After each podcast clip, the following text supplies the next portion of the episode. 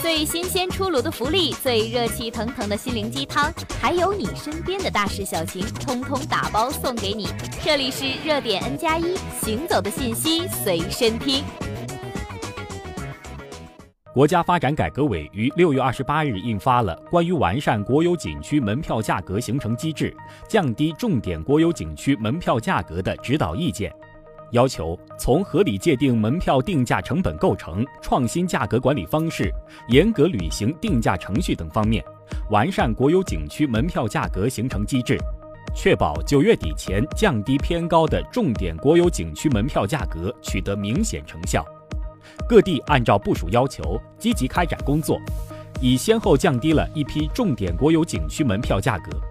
截至九月二十八日，各地已出台实施或发文向社会公布了九百八十一个景区免费开放或降价措施，其中五 A 级景区一百五十九个，四 A 级景区五百三十四个，二者合计六百九十三个，占百分之七十点六。降价的九百零七个景区中，降幅超过百分之二十的四百九十一个，占百分之五十四点三；降幅超过百分之三十的二百一十四个，占百分之二十三点六。云南、山东、广西、陕西等省份降价景区数量较多，其中云南降价景区数量过百，总体降幅百分之三十以上。安徽、重庆等八省政府定价五 A 级景区全部实现降价。社会关注度高的云南石林、大理三塔、玉龙雪山，广西桂林漓江、福建武夷山、湖南张家界、陕西兵马俑、江西三清山、新疆喀纳斯等景区均实行了降价。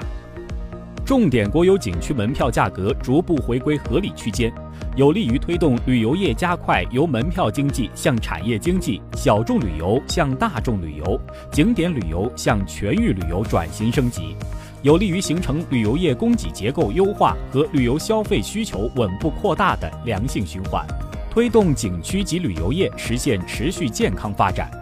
国家发展改革委同时强调。